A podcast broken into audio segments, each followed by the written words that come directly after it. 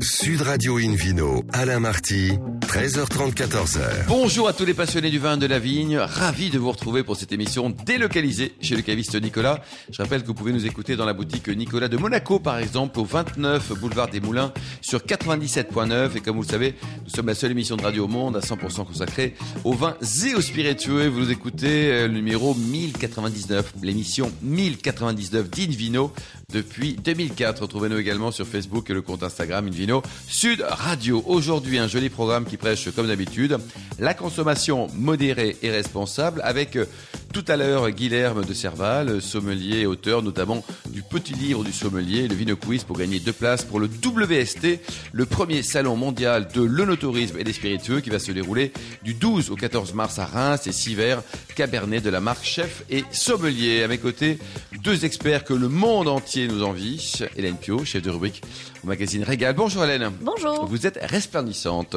Merci. Vous avez bien voté la semaine dernière. Et Frédéric Brochet, docteur en onologie, vigneron également. Bonjour Frédéric. Bonjour Alain. Vous êtes très beau aussi. hein. Alors pour commencer cette émission, Invino Sud Radio accueille maintenant par téléphone Édouard Damido, fondateur de la marque de cosmétiques hein, à base de, produits locaux de Bourgogne, des grands crus de Bourgogne. La marque s'appelle Vinésime. Bonjour Édouard. Bonjour Alain. Alors expliquez-nous déjà l'origine de cette marque. Est-ce qu'il y a un petit peu de vin, un petit peu de millésime pour arriver à ça ou pas? Cette marque, elle est, elle est née euh, évidemment en Bourgogne puisque je, puisque j'y, habite, et, euh, et nous travaillons à partir de, vignes qui sont issues de ces parcelles magnifiques. Euh, et c'est, une aventure qui a démarré en 2015 et qui a pour voilà, qui, avait pour objectif, pour ambition, de valoriser ces terroirs de Bourgogne et ces vignes millénaires autrement que par le vin. Très bien. Et le nom euh, Vinésime, il vient, c'est une contraction de deux autres noms?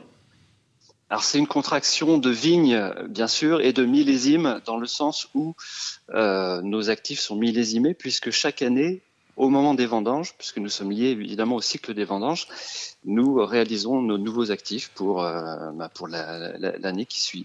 Exactement. Donc nous avons, donc, je rappelle, hein, Édouard qui, qui a fondé Vinésime. Nous l'avons par téléphone. Hélène? Alors, euh, effectivement, vous, disiez tout a commencé en, en 2015. Euh, cela dit, euh, la vigne et, puis le, cassis, puisque le, cassis fait également partie des produits que vous utilisez, coule dans vos veines, si je peux dire, depuis déjà longtemps. 1952, Gabriel Damido. Mon arrière-grand-oncle, Gabriel Damido, oui, qui, au sein de Leger Lagoutte, a déposé la marque Kir C'est ça. Et, peu de gens le savent d'ailleurs, c'est une, une marque qui appartient à Le à la Goutte, enfin qui est vraiment tombée dans le domaine public puisqu'ils se sont pas vraiment battus pour, euh, pour, euh, pour en garder l'exclusivité. Et c'est le chanoine Kir à l'époque, maire de Dijon, qui euh, a inventé cette boisson puisque la ligotée ne se vendait, euh, se vendait très mal, faut reconnaître que c'était pas un vin très bon. Et il a eu cette idée magique de, de mélanger du, du- de la ligotée avec de la crème de cassis pour créer le Kir. Et, euh, et le Jeu à Goutte, effectivement, a, eu ce, ce droit de, de déposer en tant que marque le Kir. ce qui démontre à la fois l'ingéniosité de la famille Damido, son amour du cassis, euh, et puis euh, et puis effectivement euh, sa, sa- sa tendance à, à, à créer perpétuellement de, de, de nouvelles choses. Donc comme cette gamme Vinésime, ça c'est votre génération à vous. En fait, tout ça est né d'un constat. Un jour, vous êtes allé au spa. Voilà, effectivement, euh, on a, on a évidemment, comme, comme dans d'autres régions, des, beaux établissements, spa, hôteliers, spa au milieu des vignes, et je trouvais, euh, je trouvais assez déceptif le fait de, de, rencontrer dans les chambres des produits, par exemple euh, à base de lavande, ou dans le spa des produits issus, euh, issus euh, de, de la mer. Et je trouvais l'expérience client euh, bah, pas aboutie. Euh, et cette idée est arrivée assez simplement en se disant s'il était possible d'apporter à cette hôtellerie haut de gamme des produits issus de vignes de leur environnement, euh, l'expérience client serait optimale. Donc euh, voilà, l'idée était à la base assez simple, la réalisation beaucoup plus complexe. Euh, oui, je, je, je me doute effectivement. Il y a eu des années de- de- d'essais en laboratoire, et puis euh, aujourd'hui cette gamme, euh, donc qui, qui, est, qui est très complète de, de cosmétiques. Alors évidemment, on, on imagine bien les gommages, les masques, etc. Mais on, on va passer tout de suite à la grosse innovation la plus récente, qui est la beauté qui vient de l'intérieur. Il s'agit de quoi? Oui, on a, on a lancé euh, il y a moins d'un an une, un produit une Nutri-Cosmétique, c'est une boisson euh, sous forme d'ampoule qui euh, traite la peau de l'intérieur. Les cosmétiques les traitent de l'extérieur, bien sûr, et cette nutri-cosmétique va améliorer l'aspect de la peau de l'intérieur, puisque évidemment la peau est, euh, vraiment liée à, notre façon de nous alimenter. Et l'idée était donc de, créer cette nutri-cosmétique qui à la fois à la fois contient des actifs qui repulpent la peau de l'intérieur, mais qui également va protéger notre système cardiovasculaire, puisque sont intégrés dans cette formule des extraits de vigne, notamment notre extrait de Charme Chambertin Grand Cru, qui est issu du marc de raisin, et on délivre dans ces ampoules la même quantité de polyphénol qu'un verre de pinot noir. Ah oui, c'est. Et alors pour, pour trouver donc tous ces produits, Edouard, vous êtes présent. On peut également les acheter sur internet, dans des pharmacies, parapharmacies, spa. On peut les trouver où exactement? On s'est vraiment spécialisé sur euh, le le professionnel, c'est-à-dire sur le spa. On a quelques instituts, donc c'est surtout hôtellerie, spa, quelques instituts, et euh, notre e-shop euh, sur Internet qui nous permet de maîtriser notre euh, distribution, notre politique de prix. Donc c'est plutôt une distribution confidentielle, mais, mais accessible de partout. Mais accessible. Bien. Alors le site Internet, justement, pour enseignement, quel est-il le site, Edouard c'est shop.vinesime.fr. On y accède également par vinesime.fr, qui est notre site de présentation. Merci beaucoup Edouard et bravo pour cette formidable initiative. Euh, on retrouve maintenant Frédéric Brochet pour nous parler des vinifications en jarre. Alors effectivement Alain, euh, le, monde associe souvent le vin à la barrique, mais en réalité euh, l'histoire nous ramène à la, à la, jarre, c'est-à-dire finalement à, une cruche ou à un, contenant en terre cuite. pourquoi l'histoire nous, nous, y ramène? Eh bien tout simplement parce que les premières vinifications, dont on a la preuve qu'elles datent de plus de 7 ou 8 000 ans pour certaines, ont été réalisés justement dans des pots en terre cuite, qui était donc le premier euh, contenant où ont été versés les raisins. Et cette pratique a été euh, euh, mise en œuvre eh bien, autour de la Mésopotamie, et dans le nord de cette, de cette région-là, c'est-à-dire aux confins actuels de l'Arménie, de l'Iran, de la Turquie et de la Géorgie. Et avantage inconvénient d'une jarre, Frédéric Brochet? Alors, ben, je pense que si on a commencé là-dedans, c'est parce qu'on n'avait pas d'autre solution. En réalité, c'était le seul, le seul contenant. Et donc, ce contenant a été totalement oublié parce que il a plutôt des inconvénients. Il est peu manœuvrant, peu facile à manœuvrer. Il est lourd et il est cassant, évidemment. Mmh. Euh, donc, euh, on a considéré longtemps qu'il y avait eu une évolution extrêmement qualitative en passant de la jarre à la barrique, puisque la barrique elle-même, elle est légère, euh, elle est montable et démontable, et puis elle est robuste, elle ne se casse pas dans les, dans les transports. Vous savez qu'on retrouve énormément dans les enquêtes archéologiques, dans les recherches archéologiques, on retrouve beaucoup de, de, de convois avec des amphores cassés, et qui étaient donc un énorme problème. Et donc, le transport des amphores dans l'Antiquité était un énorme, un énorme souci.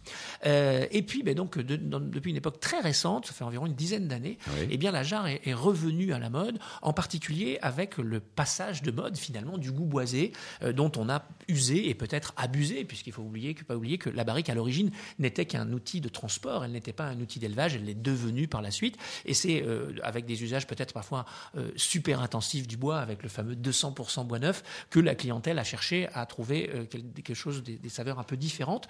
Et l'intérêt de ces, de ces vinifications et de ces élevages en jarre, c'est justement de pouvoir euh, conférer au vin une évolution de sa structure tannique, en particulier pour les rouges, une légère oxydation, puisque la, jarre en terre cuite va être légèrement poreuse, et elle va donc permettre un affinage des tanins qui va être apparenté à celui qu'on peut euh, obtenir avec des, euh, des, barriques, mais sans l'adjonction d'aucun arôme, sans l'adjonction d'aucun tanin, c'est-à-dire aucune particularité en bouche, mais au contraire un respect plein et entier du fruit, avec une révélation beaucoup plus euh, intéressante. Alors ces jarres peuvent être de différentes tailles, il en existe de petites tailles, hein, de l'ordre d'une centaine de litres jusqu'à de très grandes tailles, jusqu'à 3000 litres, euh, dans lesquelles vous pouvez euh, élever votre vin. Alors ça pose beaucoup de complications parce qu'elles sont pas faciles à laver, elles sont pas faciles à entretenir et euh, elles vieillissent aussi un peu comme les barriques puisque les pores en fait de cette de ces jarres. Donc combien de vendanges vous imaginez On peut décemment imaginer en tout cas. C'est un petit peu comme les barriques. Vous pouvez les garder jusqu'à 5 ans, mais beaucoup de gens vont jusqu'à une dizaine d'années. Après, elles deviennent de très très beaux objets décoratifs dans les jardins. Absolument, oui.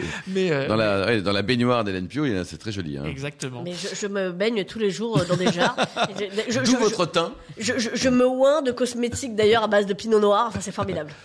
Alors, ce, phénomène n'épargne aucune région au monde et donc la, vente de jarres est en plein, en plein développement. Euh, donc, on trouve même aujourd'hui des, jarres dans des matières différentes. Euh, une grande maison de, de Limoges vient de lancer des, des jarres en, porcelaine. En porcelaine. voilà, absolument. Que vous pouvez voir dans certains crus classés. Alors, je pense en particulier au château Aubage Libéral où euh, Claire Lurton-Villard a, développé euh, un très joli chai avec de très très belles jarres où elle fait à la fois la vinification et l'élevage. Euh, on en trouve aussi évidemment dans toute la Bourgogne, dans Val-de-Loire, très développé aussi.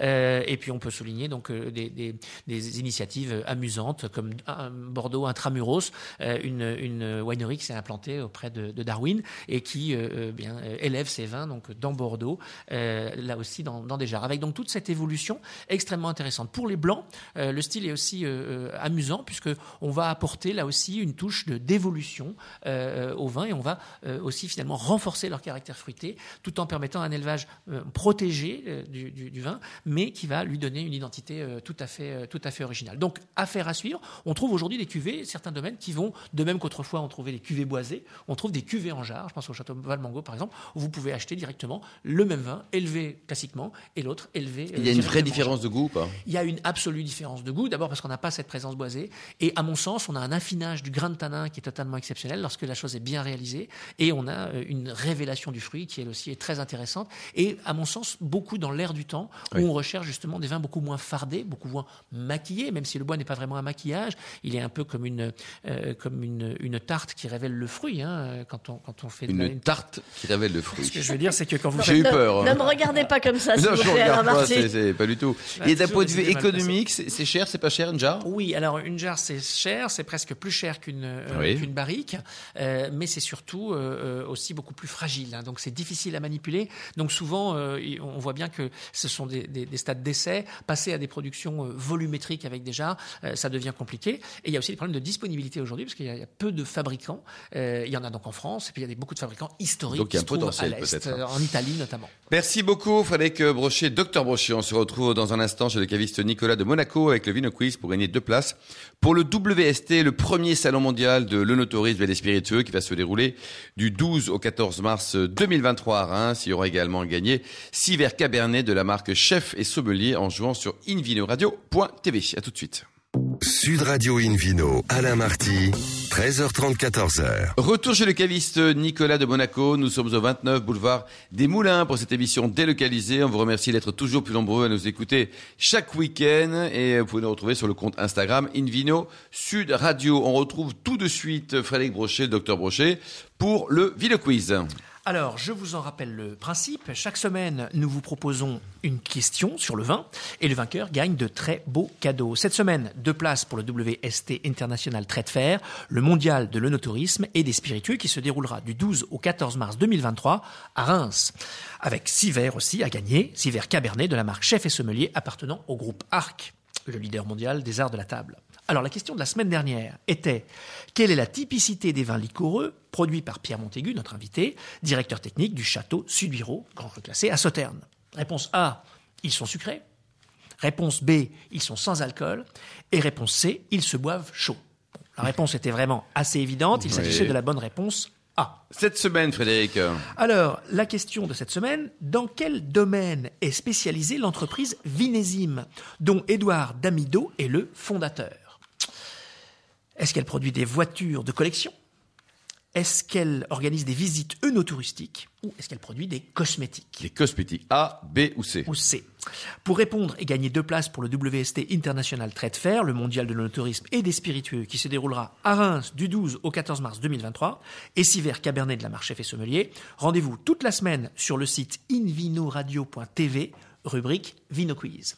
Et le gagnant sera tiré au sort parmi les bonnes réponses. Merci beaucoup, Frédéric Brochet. Une vidéo sur radio accueille maintenant avec beaucoup de plaisir euh, Guilherme de Serval, sommelier, auteur et chroniqueur, et puis avec un, un excellent bouquin dont on parlera tout à l'heure. Bonjour Guilherme. Bonjour. Alors racontez-nous, elle, elle vient d'où là cette passion pour le vin?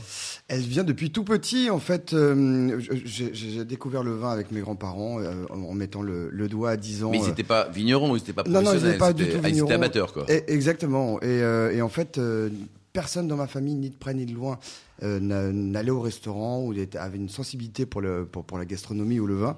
Et euh, depuis tout petit, je voulais euh, être à l'origine serveur dans, un, dans une pizzeria. Et en fait, C'est un très beau métier, Bah porteur oui. et plein d'avenir là. Et- oui. et- exactement. Et, et ça me passionnait, ces, ces- ces serveurs qui parlent fort avec des gestes et des choses comme ça. Et du coup, j'ai voulu euh, me lancer dans la cuisine. Et de la cuisine, j'ai découvert le, le monde de la sommellerie. Et j'en suis jamais reparti. Vous êtes d'ailleurs membre du bureau de la sommellerie euh, Exactement, avec euh, Philippe Forbrac. oui, qu'on connais. Enfin, qui est maintenant à l'UDSF, mais euh, j'appartiens à- au bureau Absolument. Donc vous fréquentez des gens très bien. Hélène, tu es une fille très bien aussi.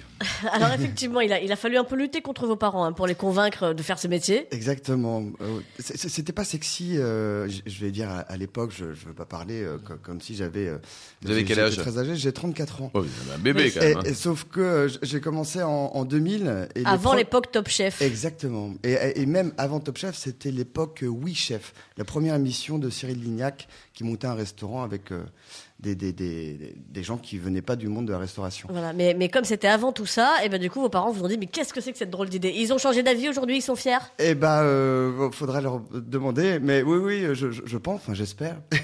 Parce qu'effectivement vous avez euh, en effet une, une jolie carrière, donc euh, commencé quand même à l'hôtel Ritz à Paris, pas mal, hein. Euh, euh, et puis euh, et puis bah, euh, à Londres histoire d'apprendre l'anglais. Vous êtes revenu à Paris au Royal Monceau. Enfin bon, on, on vous a suivi dans, dans, dans- dans plein de très très belles adresses.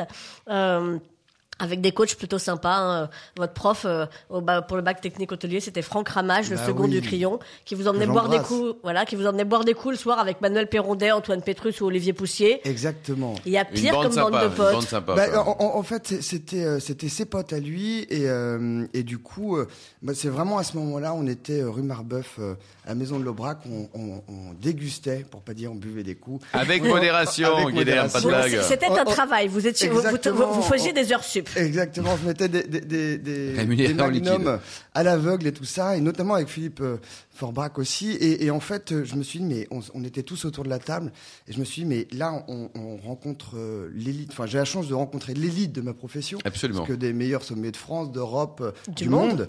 Et, et je me suis dit, mais si ça, c'est un métier, mais je veux y participer. Ouais. Quoi. Et Ouais, c'est parti être de là. Payé pour quoi. boire des coups. Eh, pas mal. je, je- je- je sais, j'ai fait pareil, je, je peux comprendre. Donc, euh, de fil en aiguille, euh, vous ne vous contentez pas euh, effectivement de, goûter euh, des vins et de les faire déguster à votre clientèle. Vous vous mettez à écrire dessus aussi. Exactement. En fait, c'est une rencontre euh, avec euh, mon ami Stéphane Reynaud, qui est un, chef de cuisine à, à Ouimont Général. Dans le 15e arrondissement, on salue, À il faut Paris, absolument, voilà, dès que vous passez à Paris, les auditeurs euh, d'Invino, il faut aller chez Oui Mon Général. C'est rue de Castelnau dans le 7e. C'est mon QG, c'est merveilleux. c'est- Mais c'est même ceux qui habitent Paris, Hélène, peuvent venir. hein. Oui, oui, oui, on accepte aussi les Parisiens. Absolument. Et, et- et- et c'est c'est ce chef euh, et ami qui a écrit le, le bouquin Ripaille, qui a, qui a été un carton euh, euh, monumental. Et en fait, il m'a présenté euh, le, le directeur de, de Marabout. Et en rencontrant le directeur de Marabout, Donc les euh, éditions Marabout. des éditions Marabout, pardon, et on déjeune ensemble euh, avec le, le directeur. Et puis il me dit non, mais moi je bois pas de vin. Je, je- Ça commence Et- mal, et- et déjà, j'ai hein. rendez-vous dans une heure, tout ça. Je me dis ok, bon bah ça va être chouette. Et en fait, euh, à force de discuter, euh, il me dit. euh, il me dit, bah écoute, euh, j'aimerais bien, euh, au bout de deux bouteilles et demie de, de vin euh, sifflés tous les deux à déjeuner, il commence à me dire, bah écoute, j'aimerais bien que tu m'écrives un bouquin comme tu parles du vin, quoi. Donc- et c'est parti de là. Donc l'homme qui ne buvait pas de vin, euh, finalement, il s'y est mis Eh un peu. ben, Vous l'avez eh ben, convaincu. oui, Bravo. Guilherme. Et, et l'idée, c'était de, de, de- en fait, de. bah, J'ai jamais écrit de bouquin de ma vie. Je, je fais des fautes d'orthographe dans, dans tous mes textos et autres. Je suis vraiment nul en orthographe. Hum, Ça me rappelle Ça- ma fille, ouais. c'est un peu une revanche sur la vie. Et en fait, l'idée, c'était de, de voir que euh, c'était pas de. je- euh, Il y, a, il y a un bouquin qui s'appelle le bouquin pour les nuls, le, le vin pour les nuls et tout ça, ouais. qui, est, qui est super. Mais, mais déjà, je trouvais que le monde du vin effrayait, euh, un peu élitiste et tout ça. Et le fait qu'il y ait le mot nul, ça, ça, ça me perturbait un petit peu. Et à la fois, il y avait des, des gros pavés sur le vin qui sont fantastiques, mais qui sont pas hyper accessibles non plus. Donc l'idée, c'était de faire un, un truc un peu au milieu, euh, de, de, de parler à, à mes amis qui sont pas du tout dans le vin et de, de leur donner ce goût Donc du accessible.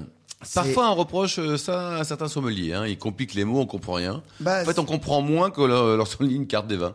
Frédéric, Ex- parfois, parfois. Alors, hein. Parfois, mais c'est souvent, on va dire, c'est c'est l'usage de toutes les professions, ça. hein. Euh, Les notaires ne sont pas les derniers euh, Ah, les à médecins, utiliser, les médecins.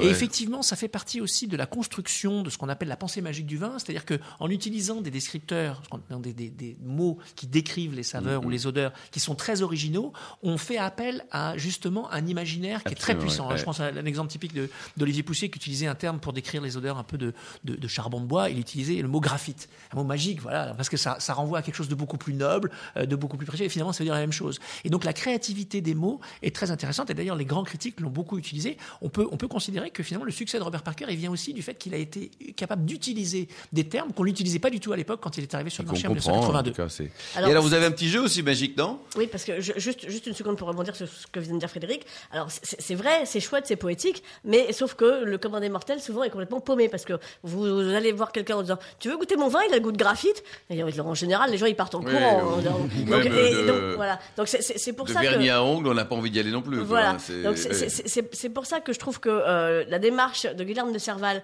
euh, dans son livre et dans le jeu dont on va parler un- dans, dans un instant sont, sont, euh, sont super intéressantes. Bon, Alors le, il est le- super, le ce livre. garçon. Allez, on continue. Alors, non, mais, et le oui. livre, on n'a pas cité le titre quand même. Ah bah allez-y alors, c'est votre job Le là. pe- ben, J'essaye. Le petit livre du sommelier aux éditions Marabout, 22,90 euros. Et il y a un prochain qui va sortir ou pas en bouquin? Euh, c'est en projet, c'est en discussion, mais, mais d'autres, d'autres surprises, toujours dans, dans, dans cette idée de, de rendre le vin euh, accessible. Accessible, Mais Je peux pas quoi. trop. en- Alors, le petit quiz du sommelier. On va voir si c'est vous qui l'avez écrit le bouquin là. Si je vous dis à 1000 près, combien de cépages sont cultivés dans le monde, Guilherme? Qu'est-ce que... Il y en a combien? Été sûr que j'allais passer. Je déteste les concours, les choses comme Ah, mais ça. c'est votre Vous truc, hein, c'est votre jeu, hein. J'ai l'ai une- révisé, J'ai une hein. mémoire de poisson rouge, c'est pour ça que j'écris un bouquin et que je, je fais des, des, des quiz Bon, comme ça. la réponse Non, c'est je dirais 5000. 5000, ouais. 5000 quoi. Alors on va faire trois. Là beaucoup plus simple. hein. Bacchus est un dieu grec du vin. C'est vrai ou c'est faux? Eh ben, euh, euh, oui, c'est- euh, non, c'est euh, c'est romain. Ah Oui, c'est romain. Et après troisièmement, on peut faire du champagne blanc à partir de raisin rouge. C'est vrai ou c'est faux? Évidemment, le blanc de noir. Bon, ça va, c'est bien vous qui l'avez écrit. Alors, c'est quoi ce jeu qu'on trouve magique, là? Expliquez-nous d'abord comment il s'appelle, Hélène, n'oublions pas le nom. Eh bien, c'est le petit quiz du sommelier. Et alors, je tiens à signaler qu'il a été illustré par Jean André, qui est donc euh, non seulement il est chouette ce, ce, euh, ce jeu, mais en plus euh, il a des jolis dessins dessus. Absolument. Et en, en fait, l'idée était très simple. Encore une fois, si euh, vous allez dans, dans, dans les rayons de jeux, il n'y a pas énormément de, de, de choses qui se passent pour le, pour le vin. Encore une fois, toujours parce que les, les, les éditeurs pensent que le monde du vin est très élitiste et du coup pas très accessible. Et du coup, l'idée, c'était de, quand je regardais les, les jeux qui existaient, c'était un peu, par exemple, euh, bah, qu'est-ce qui s'est passé en 1864 bah, Le des mortels ne sait pas ce qui s'est passé en 1864. Et du coup, je trouvais pas ça intéressant d'avoir des questions de concours comme ça, parce que ça, relayait encore le, joueur dans, ses non-connaissances. Et du coup, bah, l'idée, c'était de, de rendre, euh, c'est un autre travail d'écriture, de rendre accessible, sans que ça soit trop facile non plus. Oui, parce que quelle est la couleur du euh, vin rouge euh, Bon. Ouais, exactement. Et du coup, de, de trouver en fait une réponse entre guillemets facile. Euh, ma mère peut, peut gagner face à moi, alors qu'elle ne connaît pas plus que ça en, en vin. La C'est revanche. aussi un, un- un jeu de rapidité. Et du coup, dans la réponse, on a l'explication qu'on peut avoir si on veut. Allez-y, tiens, on joue au jeu. Euh, Tiens. Hélène, jouez avec, euh, avec Frédéric, là. Allez, Allez-y. En Bourgogne, quelle appellation du vignoble du Mâconnais existe vraiment? Vous avez le choix entre Pouilly Bretzel, Pouilly Faire du Zèle, Pouilly Vin Diesel ou Pouilly Vinzel. Ah bah je me demande. Hein. On dirait le Vino Quiz. Il y a un peu de joke, mais quand même, c'est pas toujours facile. Hein. Et là, il y a combien de questions au total? Il y en a un peu plus de 300. 300 questions, quoi. Et donc, le jeu est tout, tout récent. Il est sorti en décembre Il dernier. est sorti le 10 décembre dernier. Ouais. Euh, il aurait dû sortir un peu plus tôt, mais avec euh, ce qui s'est passé euh, et autres, avec euh, le, tout, tout, tout le, le- le Covid et autres, faisait que, bah, en fait, ça a pris énormément de retard dans les impressions. Dans l'impression, quoi. Est-ce que, les questions sont intemporelles? Alors, tout a été fait, et dans le livre, et dans le jeu, pour que ça soit justement intemporel et que ça soit encore valable dans 10 ans. Dans 10 ans. Et plus. Malin en marketing, le garçon, hein, Guilherme. C'est Hélène?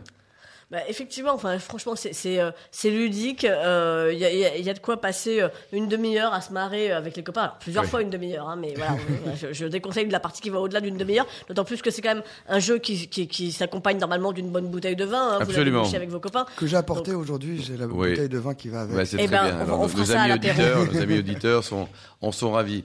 Et donc, juste pour nous expliquer, il y a plusieurs rubriques en fait. Hein, c'est ça? Il y a une Exactement. rubrique définition, QCM, il y a plusieurs types de questions. Il y a même une rubrique mime en fait. Hein, Oui, parce qu'en fait, euh, je, euh, je souhaitais que euh, euh, ça soit complètement interactif. Et il y a, un- jeu dont tout le monde joue, c'est le Time's Up, où il y a beaucoup de mimes et des choses comme ça. Et je voulais apporter ce- ce- cette partie-là. Merci beaucoup, Guéler. Merci, également, euh, Hélène Pio, Édouard Dabido, Frédéric Brochet et les millions d'amateurs de vin qui nous écoutent avec passion. En tout cas, on le souhaite. Chaque week-end, un clin d'œil à Justine qui a préparé cette émission, ainsi qu'à Sébastien pour la partie technique. Fin de ce numéro d'Invino Sud Radio. Pour en savoir plus, rendez-vous sur sudradio.fr, invinoradio.tv, les comptes Facebook et Instagram Invino Sud Radio. Excellent week-end. Restez fidèles à Sud Radio. Encouragez tous les vignerons français, surtout respectez la plus grande des modérations.